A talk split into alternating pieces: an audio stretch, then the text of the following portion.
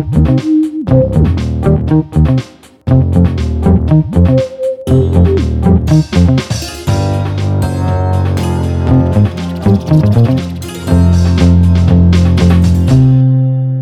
Всем привет! Это подкаст Soundstream Дневники Лоры Палны. Меня зовут Маша. А меня зовут Митя. И мы продолжаем рассматривать самые громкие преступления и самые любопытные истории маньяков. Пытаемся понять, что толкает серийных убийц на преступления и заставляет их делать то, что они делают.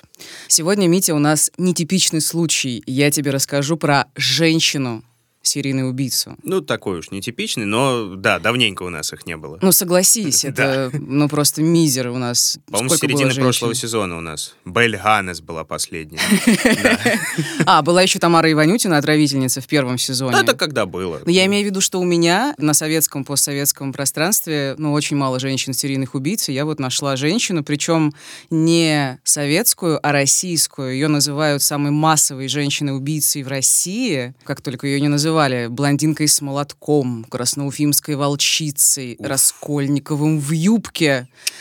Она умудрялась скрываться от правосудия 8 лет и за это время убила 17 невинных старушек. Ну, как я уже сказала, это российская история, она относительно недавняя, из начала нулевых десятых. Так что это интересно. Я, честно говоря, была даже рада, что какое-то разнообразие, ух ты, женщина. Ну да, и плюс ко всему недавние истории, как мы продолжаем с нашего прошлого выпуска. Да, давай начнем. Поехали.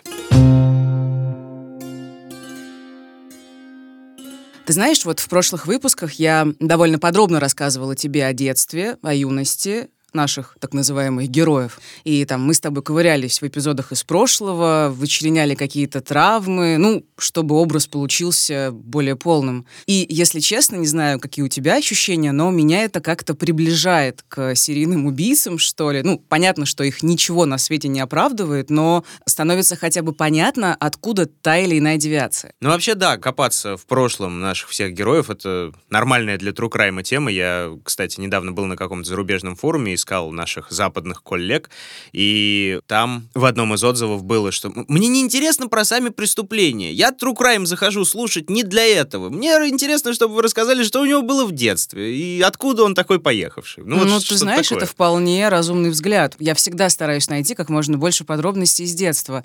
А вот в случае с Ириной Гайдамачук, так зовут женщину-убийцу, о которой пойдет речь, к сожалению, мне не удалось найти почти ничего про ее детство и про ее юность. Ну, ты же говоришь, говоришь, что случай недавний вроде как. Просто нет ничего или, или что?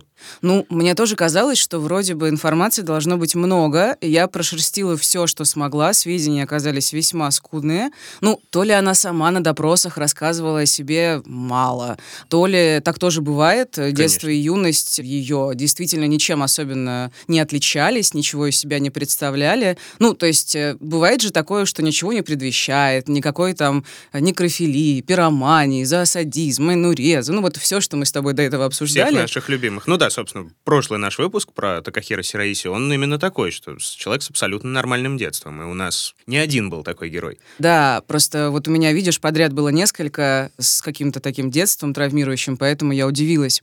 И, в общем-то, знаю я о детстве мало, но что я знаю? Ирина Гайдамачук родилась в 1972 году в Карпинске. Это такой промышленный моногород в Свердловской Свердловской области. Правда, городом он стал только в 40-х. Изначально, ну, это был обычный рабочий поселок. Ну, там типа вокруг каких-то месторождений, еще что-нибудь. Да, да, кстати, любопытная достаточно биография этого города. В 18 веке там обнаружили железные и медные руды, основали медиплавильный завод, потом железная дорога в конце 19 века появилась, потом э, началась промышленная разработка месторождения бурого угля. Ну, ну Йобург, в общем, такое, да. Ну, что-то в духе, да. Там, кстати, уголь добывали в том числе репрессированные переселенцы, был филиал ГУЛАГа. Ну, в общем, мрачноватое место было. И дальше, как обычно, помимо угольного производства, открыли другие предприятия, типа машиностроительного завода, хлопкопредельной фабрики, пивзавода и так далее. Почему я так подробно об этом рассказываю? Почему? Ну, да, я тебе про телекон рассказывала, теперь я тебе рассказываю про месторождение рядом с Карпинском. Просто я ничего не знаю о ее родителях, кроме того, того, что в паре публикаций их называли обеспеченными, поэтому я пытаюсь хотя бы для себя примерно понять, что представлял ее родной город. И ну, есть... забить эфир. Ну, неправда, нет. Я, правда, много читала, пыталась понять, что за реалии, что за контекст. Да, друзья, у нас не бывает неважных деталей. Все очень важно. Для, как говорится, атмосферы. Именно. И в 70-х Карпинск был типичным советским промышленным городом, ну, нормальным относительно, во всяком случае, было где работать. И я думаю, что родители Гайдамачук, возможно, были заняты на каком-то производстве, потому что потом, когда Ирина подросла, они переехали в Нягань. Это молодой город в Ханты-Мансийском автономном округе, и в 60-х он тоже был поселком, и в 80-х стал городом. Я, кстати, с Няганью знаком исключительно по старому КВНу. Там была команда КВН «Кефир» из Нягани. Они очень много шутили, что да, там жизни немножечко нет. Но не суть. Слушай, а они почему перебрались? Типа на севера, на добычу нефти, газа, на вот такие штуки? Я просто помню, что вот такое нефтяное было место там где-то. Да, это тоже вполне, мне кажется, адекватная версия. Они решили просто подзаработать. Действительно, Нягань в то время был городом чуть крупнее, чем Карпинск. И да, там было вот э, нефтегазодобывающее предприятие, ну, которое, может быть, и стало причиной переезда. Ну, их называли обеспеченными несколько раз, вот mm. я встречала. И, ну, несмотря на то, что там жить было сурово, я думаю, там можно было подзаработать. Как я уже говорила, детство и юность Ирины были обычными. Ничего интересного я не нашла. В школе она ничем, видимо, себя не проявляла, ничем не выделялась. Потом она поступила в ВУЗ, по одним данным на юриста, по другим на психолога, по третьим на финансиста. Сама она, кстати, говорила, что у нее два высших образования, но не уточняла, какие. И вроде бы все типично. Ну и вот, будучи студенткой, Ирина забеременела. Что тоже типично в ну, да. степени, да. Она вышла замуж за шофера по имени Петр, тоже больше ничего, к сожалению, про него не знаю, бросила институт, родила дочь, и тут выяснилось, что у Гайды Мачук есть алкогольная зависимость. Ну, причем довольно серьезная. Она могла неделями, ну, как говорится, не просыхать. А ты говоришь, выяснилось, это вскрылось как-то или это было и до этого? Ну вот я не знаю тоже, так как у меня мало информации о ее юности, о ее наследственности и так далее, можно, конечно, пофантазировать, что беременность была незапланированной, что пришлось бросить институт, выйти замуж, а сесть дома, там, что она, возможно, была к этому не готова, там, не знаю, пыталась утопить в алкоголе свою депрессию. Ну, непонятно, опять же, это все мои версии. Но из-за постоянных запоев, в конечном счете, семья Гайнамачук развалилась, муж от нее ушел. Говорят, что он оставил ей доверенность на получение зарплаты и гараж для продажи, ну, то есть неплохо. Капиталит. Но, да. правда, он свалил Нормально. в другой город и пропал, и они официально не развелись. А дальше данные разнятся. Одни пишут, что Ирина сама сразу же отдала ребенка в детский дом и отказалась от него. Другие говорят, что ребенка у пьющей матери отобрала опека, и Ирину лишили родительских прав. Ну, что то драма. грустно, что это грустно, да. Ну и что дальше? Криминал и убийство? Нет, пока нет. Ждем. На самом деле не ясно, что потом. Тоже небольшое белое пятно. Не очень понятно, где она работала, что она делала вообще, где жила, пробел. Но известно, что в 97 году или в 98-м у Ирины снова начался роман, опять, кстати, с водителем по имени Юрий Кузнецов. Он приехал в Нягань в командировку, ну, и зарабатывал вроде бы неплохо, потому что он э, был водителем в банке и возил там какое-то высокое начальство. Ну, и вместе с этим Юрием Ирина уехала уехала жить на родину своего нового мужа в город Красноуфимск. Это в Свердловской области. Ну, то есть обратно примерно к тем же родным местам. Она же тоже из Свердловской области. Карпинск. Я плохо ориентируюсь, откровенно говоря, в географии, поэтому не знаю. Ну, ну да. Ну и что, типа там попытка начать новую жизнь, все с чистого листа? Да, что-то в этом духе. Гайдамачук, правда, продолжала пить, но уже меньше, не в таких масштабах. И вот что вспоминала про нее Валентина Кузнецова, мать Юрия. Мы сыну доверяли. Его выбор — не отфутболивать же мать будущей внучки. Хотя отношения у нас сразу с невесткой сложились не самые близкие. Закрытая она человек.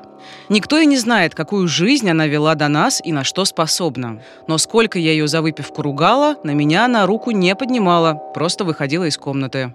Да и по дому помогала, бывает. Не могу отжать белье, пальцы болят. Сама подойдет, все за меня сделает. Было и плохое, было и хорошее, как и во всех семьях. Слушай, она говорит так, это мать будущей внучки, то есть там был явный задел на нового ребенка. Появился он в итоге? Да, появилась дочка Настя. И важный момент. Со вторым мужем Ирина не расписалась, потому что не развелась с прежним. И второй важный момент. В Красноуфимске Гайдамачук жила без паспорта. Вообще. А что так? Потерялась? Такая там странная история. Однажды Гайдамачук с первым мужем, ну, еще в Нягане, заняли у знакомых 4000 рублей, а паспорт Ирины отдали под залог. Ну, mm. то есть, чтобы забрать документ, надо было, видимо, вернуть долг. И этот долг Ирина не вернула, хотя деньги после ухода первого мужа у нее были. Ну, помнишь, я говорила, что он ей там оставил доверенность ну, на да. получение зарплаты и гараж, чтобы его можно было продать. А ее новый, ну, получается, неофициальный муж почему-то, ну, как-то очень спокойно относился к тому, что у его жены, если говорить юридическим языком сожительницы нет паспорта. Ну, нет и нет. В общем, нет и нет, да, какая Зачем разница. Но это факт важный. И еще важный факт, что она закрытая. То есть э, новая семья Ирины, например, сначала не знала, что у нее была дочь от первого брака. Она это скрывала. Ну, наверное, скрывала, не знаю, потому что ей, ну, стыдно, не стыдно было, но зачем новым людям знать о прошлом, зачем ворошить вот это все старое. Все было и было. Ну, похоже на то, да, похоже на то. И в пользу этой версии говорит э, тот факт, что в Красноуфимске Ирина, ну, реально пыталась начать новую жизнь. Она хотела стать идеальной матерью, ну, видимо, компенсировать то, что случилось э, с первой дочкой. Она много с Настей своей занималась, везде ее водила, там, на кружки, на секции и так далее. И дом э, она держала в чистоте, как вспоминал ее неофициальный муж Юрий. Увлеклась вязанием свитеров и носков, даже что-то вроде как продавала на заказ, вышивала крючком и ухаживала за старенькой бабушкой Юрия. Ну, в общем, вот такая идеальная жена, идеальная домохозяйка. Ничего плохого не происходило. И вот тут ты мне, небось, скажешь, что вот здесь-то все и пошло не так. Я знаю твои эти приемы. Ну, Ничего не хорошего не будет. Ну, мне кажется, у нас одни и те же приемы. Сначала вроде нормально, Все хорошо, все хорошо, бам! Да. Ну, что произошло в начале? Нехороший инцидент с бабушкой. По какой-то причине причине Ирина вдруг разозлилась на нее, оттаскала за волосы, дала пощечину. Ну, так, во всяком случае, говорили родственники ее мужа в суде, поэтому я не знаю, насколько это правда. При том, что мама как раз говорила, что руку на нее никогда не поднимала, несмотря на свой запойный характер. Да, но это говорила свекровь, а это бабушка. А это, бабушка, это получается да. бабушка мужа, угу. еще одна пожилая женщина. Почему конфликт между ними произошел, как бы совершенно не ясно. Но вроде бы после этого Гайдамачук, ну, довольно искренне извинилась, и жизнь потекла по-прежнему. Есть версия, опять же версия, что в этот момент Ирина поняла, насколько старики могут быть беззащитными, хотя никаких мыслей об убийствах у нее тогда вообще не возникало. И после этого почему-то страсть к алкоголю вернулась с прежней силой. То есть она и раньше пила, но запоя в себе не позволяла, а тут вот внезапно ее опять, как говорится, сорвало. И вот процитирую фрагмент интервью учительницы Людмилы Пулюховой. Она была классной руководительницей Насти, дочери Гайдамачук.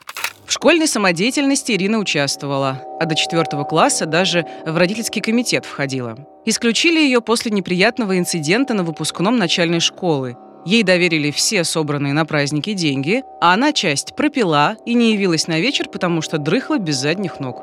Потом к нам и инспектор по алиментам заходила. Так мы узнали, что еще одна дочь на стороне имеется. Правда, Ирина рассказала нам байку, что это дочь ее подруги, которую якобы посадили в тюрьму, а она по доброте душевной записала ее на себя. Верится с трудом.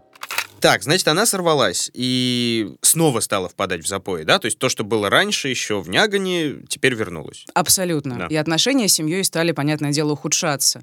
И дочерью Ирина занималась теперь гораздо меньше, и так как она сама толком не зарабатывала, то брала деньги у своего мужа, иногда даже воровала, занимала у соседей, не отдавала, или отдавала очень редко, начала постоянно ругаться со свекровью. Ну, короче, такой бытовой алкогольный мрак. И в конце концов, муж перестал давать ей деньги, да и соседи тоже, поняв, что она как бы их очень вяло возвращает. И тогда Гайдамачук нашла себе более или менее стабильный заработок, начала заниматься мелким несложным ремонтом, ну там, белить потолки, клеить обои, и параллельно продолжала вязать вещи на заказ. То есть у нее появились собственные деньги на алкоголь. Но, несмотря на это, она начала убивать, причем неожиданно для самой себя.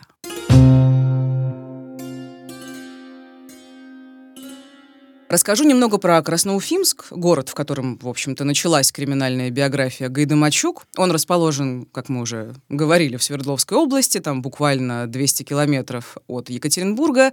Тоже, в принципе, как мне показалось, симпатичный городок, симпатичная история. Когда-то там была крепость в 18 веке, даже сохранилась одна из первых построек крепости, караульная казачья изба. Ну и в 19 веке там было сильное земство, известные промышленные училища, десятки железных железоделательных и чугунолитейных заводов, развитое земледелие и животноводство. И вот в советское время Красноуфимск стал таким крупным сельскохозяйственным центром с разными заводами и комбинатами. Ну, в 90-е, как и везде, произошел спад, но прямо совсем в депрессивном город не стал. Какое-то производство там осталось, работает до сих пор, и важно сказать, что там сохранилось, ну, вот по меркам провинции, довольно много достопримечательностей и интересных зданий разных времен. Ага. Ага, вот, я тебе говорил, что в истории копаться интересно. Вот, видишь, там аж с 18 века или с какого. Ну, мне было интересно, Да правда, безумно представляешь? интересно. Я с тобой общаюсь и хочу быть более интеллектуальной, более эрудированной, более развитой. И Куда поэтому тебе более читаю статьи на Википедии. Вот, очень хорошо. Ладно. Ладно. Так, и, значит, в конце 90-х как раз примерно туда Гайдамачук и перебирается. Да, в 97-м или в 98-м. А свое первое убийство она совершила в 2002-м. И ты говорила, что оно как-то неожиданно. То есть она его не планировала, ничего такого не было. Нет, все вышло абсолютно спонтанно. Первой жертвой Ирины стала 89-летняя пенсионерка Вера Созник, бывшая медработница. И по одним данным Гайдамачук белила у нее потолок, по другим они были просто знакомые, и Созник пригласила убийцу в гости. И в какой-то момент, когда хозяйка там отлучилась налить чай, Ирина решила ее, ну, просто обокрасть по-быстрому. Начала там шерстить шкафы в поисках денег и ценностей. И Созник вернулась, понятное дело, подняла шум, и Гайдамачук схватила оказавшийся под рукой молоток и восемь раз ударила пенсионерку по голове. Вот что об этом рассказывал Николай Колчанов. Он был начальником криминальной милиции Красноуфимского УВД. Было совершено убийство гражданки Созник э, 1913 года рождения. Труп хозяйки квартиры мы обнаружили на кухне э, с телесным повреждением в области головы.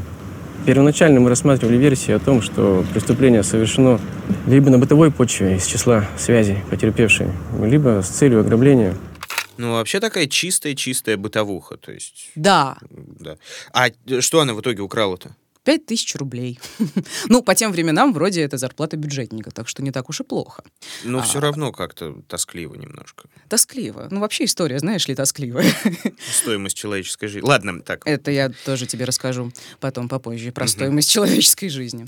И потом Гайдамачук пошла за водкой. И поскольку никто не знал, что она делала ремонт у этой пенсионерки, ну или там была у нее в гостях, по горячим следам задержать ее не удалось.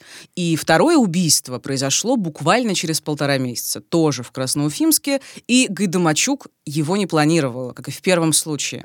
Она пошла в гости к своей знакомой, той не оказалась дома. Ирина позвонила в соседнюю квартиру, и вышла такая типичная одинокая бабуля, говорит, заходите, там чаю попейте, ваша знакомая переехала, и сейчас, типа, вам адрес напишу.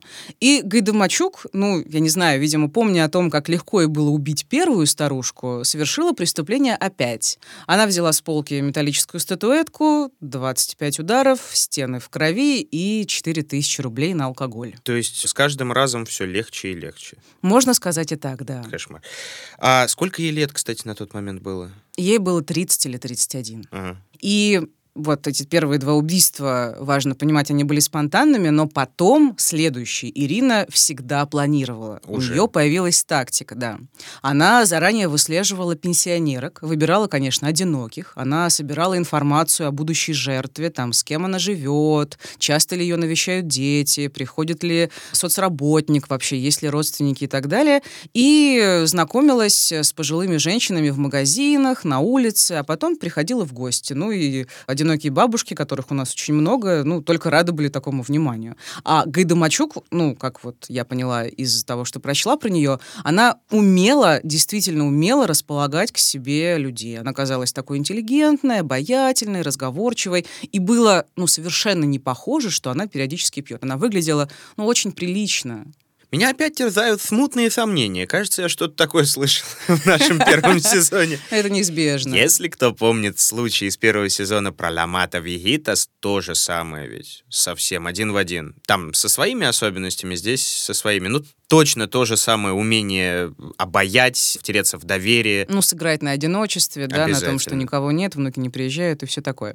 Но Помимо этой тактики у нее была и вторая линия поведения, помимо просто знакомства. Гайда Мачук представлялась бабушкам юристом, работником соцслужб там, или службы газа, сотрудницей ЖЭКа, риэлтором. У нее просто была масса разных легенд. Ну и каждая надежнее другой, что Конечно, называется. конечно. И перед своим визитом Ирина клеила на двери наивных жертв записки в духе «Уважаемые жильцы, просьба быть дома в 13 часов». И не было никаких сомнений, что придет какой-то человек, ну, там, условные службы газа. Надо, значит, надо, конечно. Конечно, конечно. И, как правило, Гайдамачук нападала со спины, била жертву по голове молотком, который носила с собой в сумочке. Потом она прикрывала голову очередной пенсионерки одеялом или подушкой, как она потом объясняла следователям, чтобы они на нее не смотрели, и принималась искать ценности и вот э, так называемые похоронные деньги. Чтобы они на нее не смотрели, это любопытная деталь, потому ну и нападение со спины тоже. То да. все-таки какой-то страх еще присутствует перед... Э,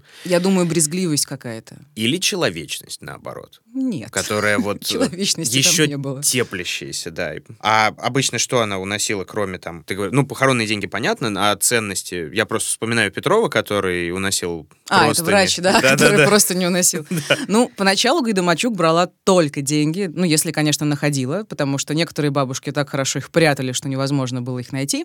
И даже если она умудрялась что-то отыскать, не всегда это были какие-то большие суммы. Ну, 4-5 тысяч, как ты говорил. Ну, даже меньше, там, ну, 1900 да. фигурировало там в делах, еще там какие-то такие смешные деньги. Максимальная выручка, ну, если можно можно так выразиться, выручка, 16 тысяч рублей. И говорят, что Гайдамачук не брала вещи потому, ну, вещи какие-то, да, ценности, потому что брезговала и боялась засветиться. Но потом она смелела и вообще уносила все, что находила, там старые медали, золотые или серебряные цепочки. Могла забрать, ну, вот такие тривиальные вещи, как пуховые носки, обувь, постельное белье, кстати говоря, тоже, как наш Петров. А, из продуктов крала подсолнечное масло, мороженый фарш и одна однажды унесла бидон с медом. Mm. То есть в какой-то момент она начала тащить вообще все. Бидон с медом ценная находка, конечно, да. И что, когда ее начали искать? Ну, поначалу, как это бывает часто, и как я уже говорила тысячу раз, убийства пенсионерок не объединяли в одно производство. Ну, и то, что это делает женщина, никто не знал. Но расследование там вроде какое-то началось, ну и в городе просто поползли слухи о каком-то местном Раскольникове, который убивает бабушек. Вот в этой ситуации, когда ползут слухи, ну по-любому же же бабушки должны стать более осторожными, не открывать двери всем, кому не попадя. Или... Ага. Нет! Что меня ужасно всегда тоже раздражает, самое абсурдное, действительно нет, никто не стал более подозрительным. Послушай, что рассказывал как раз о красноуфимских пенсионерках бывший зам руководителя Следственного управления Следственного комитета России по Свердловской области Юрий Сальков. Они просто открывали дверь. Они знали э, о том, что происходит убийство женщин, ну, в частности, по городу э, Красноуфимску. Но, тем не менее, видимо, сами не опасались. Хотя предупреждались родственниками о том, чтобы они никому не открывали дверь. Ну, видимо, не было такого страха, не было боязни, что это может случиться именно с ними.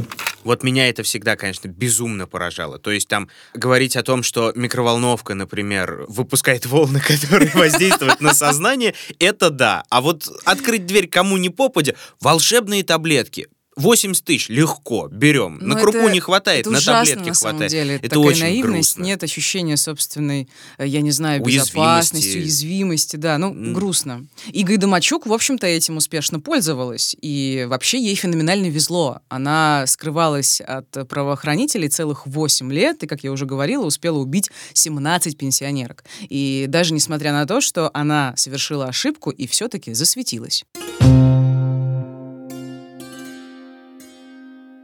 Однажды Гайдамачук напала на очередную пенсионерку прямо с порога почему-то, ну, не стала пить чай, там, дожидаться какого-то более удобного момента, и бабушка закричала, Ирина несколько раз успела ударить ее по голове, на шум выбежал сосед, ну и Гайдамачук, конечно, сбежала. Пенсионерка выжила, к счастью, и дала показания, по итогам составили фоторобот, и листовки с примерным изображением убийцы расклеили по всему городу, сопроводив таким текстом. Я его процитирую. Никогда в истории Красноуфимска не было такой серии жестоких убийств. Настало время, когда все мы, жители города и района, должны объединиться против убийцы, как это сделали американцы против убийцы-снайпера. Приметы преступницы. Молодая женщина ростом 160-165 сантиметров, худощавого телосложения, волосы светлые до плеч, была одета в черную шубу из искусственного меха, расклешенную к низу, на голове темная вязаная шапочка конусообразной формы. Если в дверь позвонит неизвестный, надо заранее договориться с соседями об условных сигналах. Только совместными усилиями мы сможем остановить и задержать убийцу. Комсомольский такой, да, тон? Американцы против убийцы снайпера. Это очень хорошо. Хорошая аналогия. Слушай, да? а, там, а там э, были какие-то конкретные персонажи под этим подо всем? Какой убийца снайпер? Против кого они? Я не знаю, я пыталась найти. Я какой-то абстрактный убийца снайпер. Ну, все же знают, вот эти американцы. Даже они, даже вот пиндосы проклятые против снайпера. Блин, это очень круто, я конечно. Не шерстила. Воззвать к бессознательному э, российских пенсионеров. Это же очень круто. Да, да. Ну, может быть, правда, там какие-то были новости, но я, честно говоря... Против Нарьян-Марского каннибала объединилась вся Антарктида, Митя, и вы будьте такими же. Тихо, тихо, Блин, дедуля. да. Кстати, правоохранители Красноуфимска были не до конца уверены, что убийство совершает женщина, думали, что это переодетый мужчина, но потом все-таки поняли, что это женщина. Ну, они настолько, видимо, не были готовы к тому, что женщина способна так жестоко убивать старушек, что думали, что это мужчина, переодетый в юбку. Как и Сламата Вихитас, ну, кстати, когда, да. да. Только в отличие от Мексики у нас трансвеститов не было, да, чтобы на них еще подумать. Ну да. И Гайда Мачук увидела листовку и перекрасила волосы в черный, но потом совершила еще одну ошибку. В квартире очередной жертвы, бывшей учительницы русской литературы 79-летней Раисы Братухиной, Гайдамачук забыла молоток с отпечатками своих пальцев. И это, конечно, стало важной уликой. Слушай, а ну чаще всего же обнаруживали, да, этих убитых пенсионерок? Потому что ты говоришь, она часто выбирала одиноких, да, к которым никто не ходит, а их, наверное, не сразу находили. Да, как правило, через несколько дней. Да. Я предлагаю послушать, что рассказывала Любовь Кузнецова, как раз соседка этой Раисы Братухиной. Безобидная старая дева, замуж не выходила, здесь жила в первой. Дверь она никогда не закрывала. И, пожалуйста, заходили. И по любому вопросу она всегда все, все объяснит. Случилось так, что услышали запах и заметили, а где же у нас Раиса Николаевна? А до этого она весила белье. Мы все видели ее. А вот три дня она пролежала, никто не знал даже. Так, ну и вот сейчас-то хоть объединили это все в одно дело. Да, после девятого преступления наконец-то объединили. И начались уже такие активные поиски.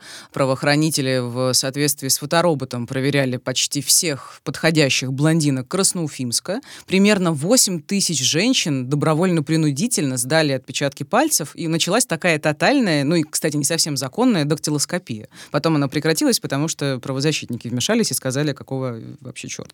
А еще блондинки, кстати, начали опасаться, что их будут подозревать, и начали массово перекрашиваться в другой цвет, как, mm-hmm. собственно, и Гайдамачук. Еще забавный факт, который меня повеселил. Листовка с фотороботом висела на двери магазина напротив дома, где Ирина жила. И рассказывают, что ей там кто-то даже сказал, Ирка, слушай, как на тебя похоже. Да, и Гайдумачук отреагировала, ну, как бы такая, засмеялась, абсолютно невозмутимо, никакого смущения, испуга, ну, похоже и похоже. ВВ, Волтер Вайт, но ты меня и поймал, да? Опять смысл шутки, которую я не знаю. Но это из Breaking Bad, это ладно. А, я не смотрела. Смотри, хороший сериал, ладно. Так, слушай, а у нее паспорта не было, да, ты же говорила, насколько да, я помню? То есть вот там в другом городе остался, и без паспорта, наверное, найти было сложнее человека. Конечно, это действительно осложняло ситуацию. То есть вот адреса блондинок, которых вызывали на дактилоскопию и допрашивали, находили через паспортный стол. Ну, очевидно, выбирали тех, кто живет недалеко от мест преступлений. А Ирина-то была нигде не зарегистрирована, она э, официально нигде не работала, она просто была реально в серой зоне. И помимо... Не было даже в Красноуфимске. Конечно, конечно. Угу. А насколько я понимаю, дочка ее, Настя, была зарегистрирована на отца, соответственно. И помимо этого, как я уже говорила, ей ну просто почти всегда везло. Например, однажды Гайдамачук вот чуть не задержали. В 2006 году Ирина совершила убийство в поселке Ачит, это полчаса езды от Красноуфимска. Пенсионерка Ида Шубина, зная о том, что есть такая красноуфимская волчица, пустила к себе Гайдамачук, но незаметно позвонила участковому. И вот подробнее об этом рассказывала Людмила Шубина, сноха пенсионерки. Ценного не было ничего, но вещи были все разбросаны. Из шкафов все было на полу валялось. И в крови еще. А у, лицо у нее было подушкой закрыто. Да мне вот тоже подозрительно, как она ее впустила. Она насчет этого была очень осторожная. И всех предупреждала. Она ведь уже знала про эти происшествия всех красноуфимских, что старушек убивают. Мне кажется, она ее специально заманила, позвонила, чтобы проверили эту квартиру. Ну, приходил же участковый, дверь не вскрыл. Вот если бы он в тот момент скрыл, может бы ее поймали тогда еще. Есть... Сразу же. То есть сразу же. Прям взял и ушел. Ну, он постоял вроде, долго стучал, никто ему не открыл. И он просто ушел. Почему непонятно? Ну, он точно должен был знать, что в Свердловской области а Гайдамачук к тому времени перестала убивать только в Красноуфимске. Орудует преступница, и как бы очень странно он повел себя. Ну, слушай, надо отдать должное, снять шляпу перед храброй пенсионеркой, вот так вот, ловли на живца, ну да, да, Круто. да, конечно. Это вот другой случай уже, другой радикальный, знаешь, Делать бы себе. гвозди из этих людей. Ладно. А в другие города она, видимо, переместилась шумих, потому что началась в Красноуфимске самом. Да, несмотря на то, что ее не могли поймать в Красноуфимске, она все-таки решила на всякий случай, ну, как бы расширить географию своих убийств. Находила жертв в других городах и поселках Свердловской области, там, в Екатеринбурге, в Серове, Дружинино и так далее. А нет тут такого, что она не из страха быть обнаруженной, а скорее наоборот из э, а, растущей уверенности в себе начала ходить в другие города и искать там может жертв. быть. Еще, кстати, такой ужасный факт, что она в Карпинск периодически ездила, у нее там бабушка жила. И вроде бы как по пути к бабушке, собственной родной, она убила какое-то количество бабушек неродных, и на обратном пути тоже. Да. Вот так. Ну, типа, знаешь, еду к бабуле, заодно кого-нибудь убью, заработаю денег. Ладно, в общем, в 2008-м в Нижнем Тагиле Ирина убила родную мать замначальника местного УВД. Ага, shit just И это serious. было, да, это было достаточно серьезно, да. Поиски начались с новой силой, ну, то есть для правоохранителей, я думаю, это был вызов. И к расследованию даже подключили экстрасенсов. Расследование ведут экстрасенсы. И в конце года, через там какое-то время, правоохранители отчитались, что наконец преступницу задержали, и что она даже дала признательные показания. Угу, то есть на этом история Гайдамачук заканчивается? Нет. Да, под... Подожди. Нет, не заканчивается. Не так. заканчивается. А, задержали, вот это поворот. ну да, давай. задержали некую пьяную блондинку на железнодорожном вокзале, решили, что похоже, но выяснилось, что это была не Гайдамачук. А признательные показания? А вот послушай, что вспоминала эта задержанная женщина. Мешок на голову одевали. Ну, душили. У меня ребра сломаны были. Мне почки отбивали. У меня плечо было сломано. Левое вот это. Знаете, вот как бы пускай били, я бы вытерпела все. Но вот эти слова, что со мной мама рядом сядет, и ребенок будет в детдоме, вот это вот было, вот, все, капля, последняя. Твою мать, то есть пытали? Да, да. То есть они настолько уже озверели и хотели поймать хоть кого-то. Да, абсолютно очевидно. И да, фамилия этой несчастной женщины Валеева, да, точное имя я не нашла, мое любимое. В разных источниках ее называют Марией, Мариной и Ириной. В общем, выбирай любое имя, которое тебе больше Ирина нравится. же как Гайдамачук, да? Ну, Ну, кстати, это, возможно, перепутали. Не знаю, в общем. Валеева. Госпожа Валеева, э, очень жаль мне ее. Ее еще и голодом морили, чтобы она скорее осозналась, придумала себе мотив. И она придумала, она сказала, что якобы в юности попала в дурную компанию и стала жертвой группового изнасилования. И все опять же, якобы происходило в квартире некой пенсионерки, но пенсионерка не только не помогла Валеевой, но еще там смеялась над ней, и после чего Валеева решила мстить всем старикам. Ее чуть не посадили, но произошло еще одно убийство пенсионерки в Серове, и Валеева сразу же сказала, что показания у нее выбили силой, и на тагильских милиционеров, ну вот тех, кто пытал женщину, завели уголовное дело, их осудили на срок от трех до четырех с половиной лет. И слава богу. Да, а Гайдамачук продолжала ходить в гости к бабушкам и убивать их молотком. Три раза Ирина пыталась скрыть э, свои убийства, замаскировав э, их поджогом. Она оставляла включенными электроприборы, ну, там, типа утюг, э, газ, просто зажженную свечку. Но благодаря бдительности соседей, погибших женщин, пожаров удавалось избежать. Иногда, непонятно совершенно зачем, Гайдамачук проводила в квартире жертвы всю ночь. Ну, то есть вместе с трупом. Например, в 2008 году она убила 80-летнюю пенсионерку, а потом сидела до утра на кухне и писала на клочках бумаги тексты песен группы «Битлз». Какая-то шиза небольшая подъехала. Нет у меня Зачем? комментариев, да, очень странно.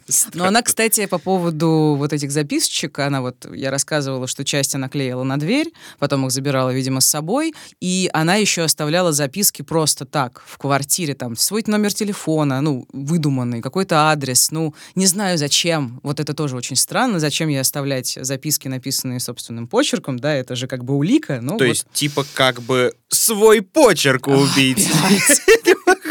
Не знаю, зачем она это делала, правда. Ну, Ну, это очень будто- странно. При, э, при это всем странно, при том, да. что она не классический маньяк, насколько я понимаю. У нее нет такой одержимости, нет такого вот, по крайней мере, я этого сейчас из твоих слов не увидел, у нее нет вот этого желания показать себя через убийство и как-то э, воплотиться в своих убийствах и оставить после себя такой след. Да, но мы поговорим об этом позже. Ладно. Я тебе подробно расскажу о том, что я поняла про ее мотивы. В начале 2010-го, после очередного скандала, очевидно связанного с выпивкой, Гайдамачук ушла из семьи. И нашла себе любовника, некоего Алика Мативасяна. Вполне обеспеченный мужчина, занимался пошивом чехлов для автомобилей, и вот этот Алик влюбился в нее без памяти. И я хочу тут процитировать фрагмент из журнала «Русская жизнь». Журналистка Евгения Долгинова брала у этого Мативасяна интервью в связи с делом Гайдамачук и ярко описала их знакомство. Она окликнула его у магазина. «Мужчина, а подарите 20 рублей?» Он рассмотрел. Пьяненькая, но чистенькая. На бомжиху не похоже. На, дорогая. На другой день, он подчеркивает, не все сразу, имели место церемонии. Она пришла к нему в гости, выпила кофе, сблевала, утро похмелье и осталась жить.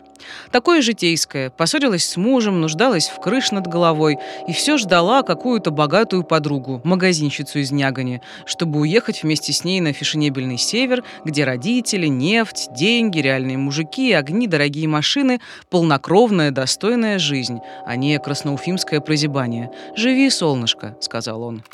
Слушайте, прям этот самый колодец любви на России 1. Серия 264. Да. Ну, трогательно, трогательно, да. Да, Мативасян ее хвалил, говорил, что она была грамотной, образованной, там налоговые декларации ему заполняла, проверяла счета, готовила, убирала, помогала по швейным делам. Мативасян даже вот из-за своей этой огромной любви предлагал ей деньги. У него было 150 тысяч рублей. Говорил там, купи себе что хочешь. Но нет, Гайдамачук снова пошла убивать. Вот, Это блин. странно. Ну, то есть, как бы, если такой чисто корыстный мотив, который у нее был раньше, да, я правильно понимаю, Да. то, ну, в общем, почему бы ей не успокоиться на Ну, этом? конечно, Хороший, 150 богатый косарей, мужик, нормально. нормальная жизнь. Ну вот попозже это мы отдельно с тобой поговорим. Я просто хочу уже рассказать, чем это все кончилось. И Окей. в 2010 году Гайдамачук совершила свое последнее убийство в Красноуфимске.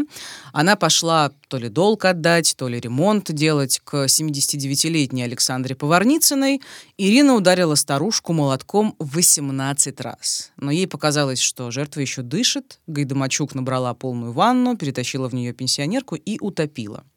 Тело погибшей нашли спасатели, которые вскрыли квартиру. Их вызвала соседка, обеспокоенная криками голодной кошки, которая осталась без хозяйки. Ну и следователи начали опрашивать друзей, знакомых, соседей жертвы, и фамилия Гайдамачук наконец-то всплыла. Одна из подруг этой Поварницыной вспомнила, что жертва была знакома с женщиной по имени Ирина, которая пару раз сделала у нее ремонт и вот как раз заходила незадолго до преступления. И тогда Гайдамачук все-таки задержали наконец-то и сняли отпечатки пальцев. И вот что рассказывал по этому поводу бывший замначальника управления уголовного розыска ГУВД по Свердловской области Рафаил Мингалимов при ее доставлении в орган внутренних дел и при беседе с ней в первые минуты, вот мы также сидели друг напротив друга и беседовали, была абсолютно спокойная, непринужденная беседа. А, она спокойно рассказывала о себе, где родилась, где провела детство. И только после получения результатов исследования отпечатков пальцев рук, вот за ту секунду, когда стало понятно, что это она, и когда она поняла, что, собственно говоря, э, в общем-то, песенка спета, вот, э, вот этот взгляд, который изменился за одну секунду, вот он в себе ну, массу информации нес. Помолчав несколько секунд, ну, человек спокойно и непринужденно полностью сознался во всех совершенных преступлениях. Ну, тут, когда уже отпираться, в общем, бесполезно, многие из наших героев тоже так делали, когда пойман, а чего открещиваться. Да, очень спокойно. Я смотрела видео с ее следственных экспериментов, правда, к сожалению, не могу привести цитату, они очень плохого качества. Она очень спокойно обо всем рассказывала, абсолютно. Ну, действительно. Следствие длилось полтора года, там, как обычно, 443 тома уголовного дела, 3000 свидетелей, 2000 экспертиз, потерпевшими признали 21 родственника убитых пенсионерок. Ну и для семьи Гайдамачук это стало настоящим шоком. Родственники тут же от нее все открестились. А дочка Настя, как рассказывают, одно время на приветствие «Как дела?» отвечала «Моя мама убийца» и уходила. Блин, вот это грустно. Да, ну там у нее кошмар был, конечно, и травля была. Я потом читала, что бедная, в общем, девочка ну, пережила ну, весь буллинг и ад, да. связанный с мамой. Вот теперь по поводу мотивации. Поехали. А, чаще всего Гайдамачук говорила, что ее мотив абсолютно корыстный. Ну, то есть ей были нужны деньги на алкоголь. Ну типа, да. Муж не давал, любовник не давал, хотя Мативасян хотя предлагал 150 тысяч. Но не на алкоголь, наверное. Не, нет, ну, ну, ну, она пила, но его это не смущало, вот, кстати. Ну да, э, да. Он, в общем, терпимо к этому относился. Но она в то же время, как во всяком случае пишут, неоднократно признавалась в том, что ну просто не любила стариков, там, считала, что они уже свое отжили. Говорят, что у нее был конфликт вот с теми самыми обеспеченными родителями, что они якобы не давали ей денег там когда-то там, в какой-то период жизни, и, возможно, это была какая-то обида, и она ее вымещала на всех стариков. И Гайдамачук вообще не жалела пенсионеров, и в дальнейшем ну, вообще не раскаивалась в том, что сделала. Ну и при этом ее как ты уже правильно заметил, ее нельзя назвать прям полноценной маньячкой. То есть, согласно экспертизе Института Сербского, она вменяемая, ну, там, хоть и с нарушениями личности, там, с лживостью, мстительностью, э, злопамятностью, алчностью, ну и вот всем таким типичным. Но прям сверх идеи какой-то настоящей мании у нее не обнаружили. То есть это вот то, что пытались выбить как раз эти менты из э, несчастной девушки, которую они задержали вместо Гайдамачук, как раз вот потому, что, наверное, следствию и обществу нужна была эта... Э, почему она так одержима? Не просто потому, что она корыстная, а потому что людям нужна мания, нужно оправдание. Да, да, какое-то сильное оправдание. Сверхидея, да, ну, как ты сказала, да. И, а тут, в общем, такая история, что корыстный мотив явно доминировал над просто там ненавистью к старикам, и она не убивала ради удовольствия, это важный момент. Она убивала только ради денег, реально так. Правда, ее добычу нельзя назвать впечатляющей. За 8 лет убийств, напоминаю, 17 жертв, ей удалось украсть всего 50 тысяч рублей. Твою мать как-то про цену человеческой жизни, то, что я сказал вначале, как-то я все еще грустно. Да. Убить 17 человек и заработать 50 тысяч рублей. За Из 8 лет. корыстного мотива. Из Ну, корыстного мотива. да.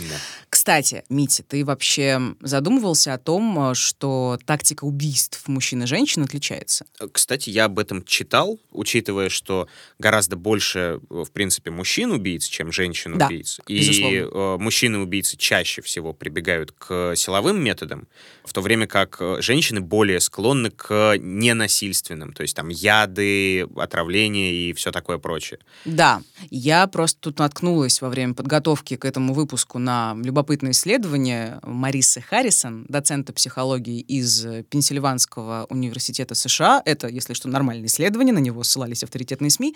И поведение серийных убийц разного пола можно объяснить эволюционной психологией. Это вот это то, что, за что меня сейчас возненавидят все барышни, слушающие нас. Типа мужчина-охотник, а женщина-хранительница очага. Ну, скорее собирательница. Надо Ну, сказать, сразу скажу, это просто мы пересказываем исследование, совершенно не претендуя, что это единственное объяснение. Скажу сразу, что эволюционная психология — это область науки, которая считает, что мозг человека был запрограммирован тем образом жизни, который вели наши предки, и что мы там типа до сих пор демонстрируем признаки поведения, которое в нас укоренилось. Оговорюсь сразу, это спорная штука, эволюционная психология. Некоторые ученые утверждают, что мы в действительности не знаем, как работал мозг древнего человека, и что не всегда в древности было четкое разделение труда по половому признаку, ну, хотя многие антропологические исследования склоняются все-таки к этому. И есть мнение, что нет никакого биологически обусловленного правила, говорящего, что вот женщинам, естественно, заниматься домом, а охотой противоестественно.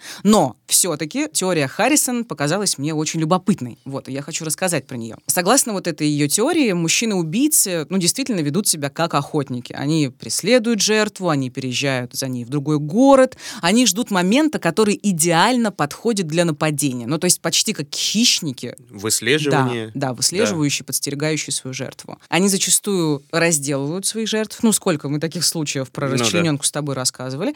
И хранят трофеи. Ну, вот это тоже напоминает поведение охотника.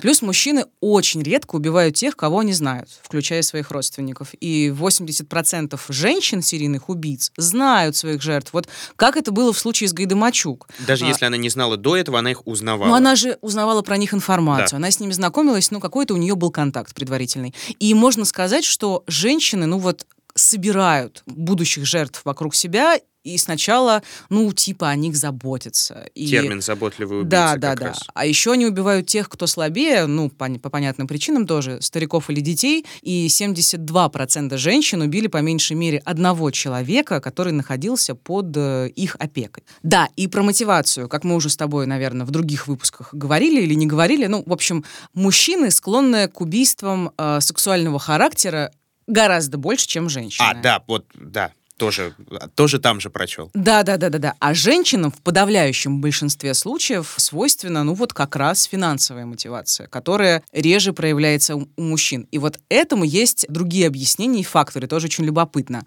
По поводу того, что женщины не преследуют своих жертв, исторически сложилось, что это было труднее. Путешествовать женщинам в одиночку было, э, ну да и сейчас, да, отчасти небезопасно. Вот ты говорил, что женщины пользовались ядом, ну как раз потому, что это не требовало никаких усилий физических. И опять же, женщины убивали чаще ради денег, потому что им сложнее было их зарабатывать. Так тоже сложилось исторически. Исторически, да. Ну и если обобщить, то разрыв в зарплате между мужчинами и женщинами начал сокращаться, ну, относительно недавно. А всякие там психологические факторы, социальные факторы, ну там насилие в детстве, травмы, болезни, там, не знаю, родители алкоголики, все такое, есть же это все. Да, это тоже есть. И сама Харрисон говорит, что ее теория не исчерпывающая, да, что все гораздо сложнее. Но интересно, что Гайда Мачук в этом контексте вот классическая женщина-убийца. То есть с финансовой мотивацией, с корыстной мотивацией и С только, желанием убивать тех, кто слабее ее. только физическое насилие здесь. Ну, Не правда, яды, да, да. у нее не яд, а физическое насилие. Ну, это понятно, потому что теория не всеобъемлющая Конечно, и не конечно. исчерпывающая. Да.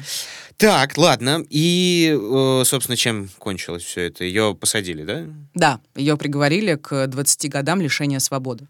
Так, за 17 убийств, насколько я помню, 20 лет лишения свободы. Не мало ли. Уточню. Дело в том, что пожизненное заключение женщинам в принципе не назначается, а еще мужчинам моложе 18 или старше 65. 20 лет — это максимальный срок в случае Гайда Мачук. Так что она должна выйти в 2032 году.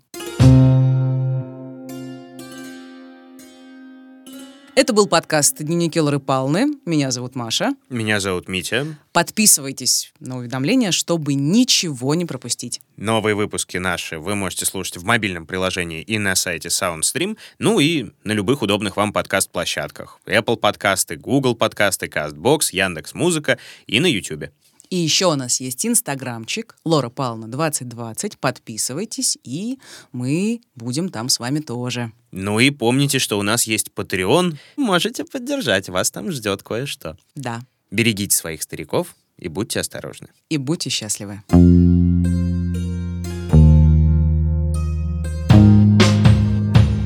Над подкастом работали ведущие Мария Погребняк и Дмитрий Лебедев, звукорежиссер Евгений Дуды, продюсер Кристина Грыжановская. В подкасте использованы фрагменты программы «Честный детектив», новостей телеканала Френ ТВ, ОТВ Екатеринбург и Четвертого канала, цитаты из статьи «Девушка с косой» издания «Русская жизнь» за 12 октября 2012 года, а также фрагменты статьи «Протрезвление и наказание» газеты «Московский комсомолец» за 6 июня 2010 года.